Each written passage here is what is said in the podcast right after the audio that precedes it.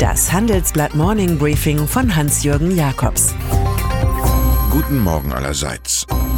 Heute ist Donnerstag, der 13. Dezember. Und das sind heute unsere Themen.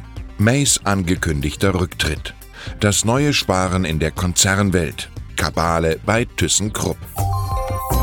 Theresa May. Über eine Mehrheit im britischen Parlament verfügt sie nicht, nur über eine Mehrheit in ihrer Partei. Der avisierte Putsch zerfiel wie ein Eiswürfel in der Mikrowelle. Aber was bedeutet das schon für ihren mit der EU ausgehandelten Brexit-Deal? Ihr Ergebnis bei den Tories 200 zu 117 ist nichts anderes als eine Zwischennotiz auf dem Weg zum Verlust der Macht. Die Premierministerin will 2022 auf keinen Fall mehr antreten. Das dürfte sie vielleicht noch mehr erleichtern als das politische System Westminster. Heute jedenfalls verhandelt May über den Brexit-Vertrag. Sie tritt nicht als Siegerin an, sondern nur als Überlebende. Staatsfeind Nummer 1 der USA. So klassifizieren Topkräfte des FBI, des Justizministeriums und des Heimatschutzes gewissermaßen die Volksrepublik China mit ihren Aktivitäten im Handelskrieg bei Cyberattacken und Spionage. Nicht nur um die Zukunft der USA gehe es, sondern der Welt, verkündete ein hochrangiger FBI-Mann einem Senatkomitee. China habe etwa hinter den Angriffen auf die Hotelkette Marriott gesteckt. Zudem setzt Peking jetzt nicht mehr auf Operationen nach dem Schema Spion gegen Spion, sondern agiert nun mit Personen aus allen Ecken einer Gesellschaft. Sie sind vorbei. Die Tage des Glücks für die deutsche Industrie. Aus den Exportmeistern werden Sparmeister. Mit guten Prognosen und Erträgen hat zuletzt fast ein Dutzend der 30 DAX-Konzerne gegeizt. Die Firmen beginnen jetzt mit Cost-Cutting-Konzepten. Der Optik wegen heißen diese lieber Effizienzprogramm. Wir beschreiben es in unserem Aufmacher. Egal ob BASF, VW oder Bayer, überall Versuche einer ökonomischen Detox-Kur. Um das zu verkraften, muss man schon robust sein. Die deutsche Wirtschaft soll 2019 laut DIW nur noch um 1,6 Prozent wachsen. Laut dem Institut für Weltwirtschaft sind es 1,8 Prozent. Die Welt der Wirtschaftsmeinungsmacher, so langsam scheint sie aus Leuten zu bestehen, die generell nur mit Regenschirm aus dem Haus gehen und sich nun auch noch eine Mütze aufsetzen. Kurz nach seinem Abschied aus der Europäischen Zentralbank warnt der einstige Vizepräsident Vitor Constancio jetzt vor einer Rezession. Amerika ist das große Risiko. Dort würden politische Finanzspritzen zu Zeiten niedriger Arbeitslosigkeit die Preise treiben und die Notenbanken zu höheren Zinsen zwingen. Der sozialistische Amerika-Freund aus Portugal hofft, die Bitterkeit nach der Finanzkrise mit etwas Wachstum abzumildern. Platzen hätte die Große Koalition vor ein paar Tagen angeblich noch können, so zugespitzt unterschiedlich waren die Positionen von Union und SPD zum Paragraphen 219a. Der Crash blieb aus.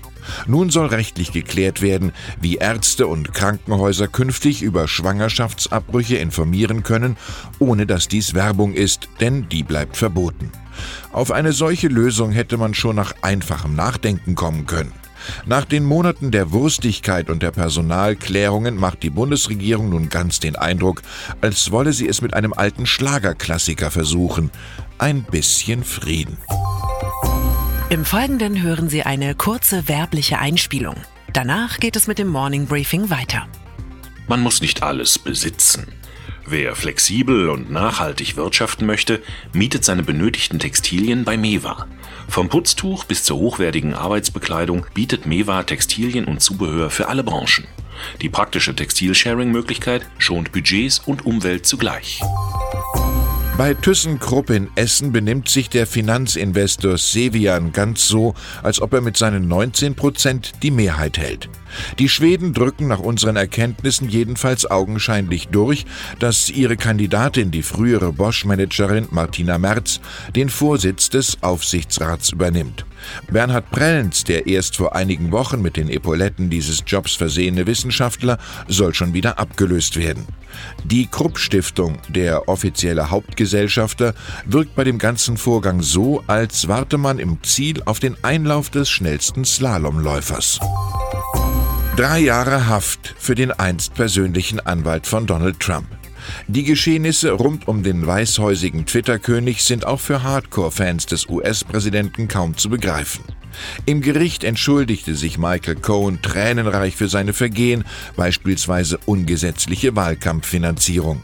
Diese sei in Wahrheit auf Trump zurückzuführen, glauben die Ankläger. Vor der Wahl 2016 soll er den Verurteilten dazu angestiftet haben, zwei Affären Trumps mit Schweigegeld zu neutralisieren. Im Amt aber kann Trump dafür nicht angeklagt werden.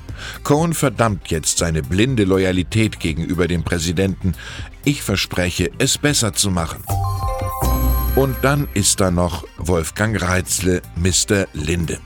Auf der letzten öffentlichen Hauptversammlung des Traditionsunternehmens feierte er den Bronzerang der nach SAP und Siemens wertvollsten DAX-Unternehmen. Der Aufsichtsratschef hatte die Fusion mit dem US-Konzern Praxair durchgesetzt. Dafür musste er seine neue Linde PLC von einem Kleinaktionär als Bastard bezeichnen lassen. Sie sei eine irische Gesellschaft, die ihre wenigen Steuern in Großbritannien zahlt, aus Amerika geführt wird und einen deutschen Namen trägt. Das Volk sucht nach Heimat, der Konzern nach Exotik. Ich wünsche Ihnen einen sorgenfreien, unbeschwerten Tag. Es grüßt Sie Hans-Jürgen Jakobs.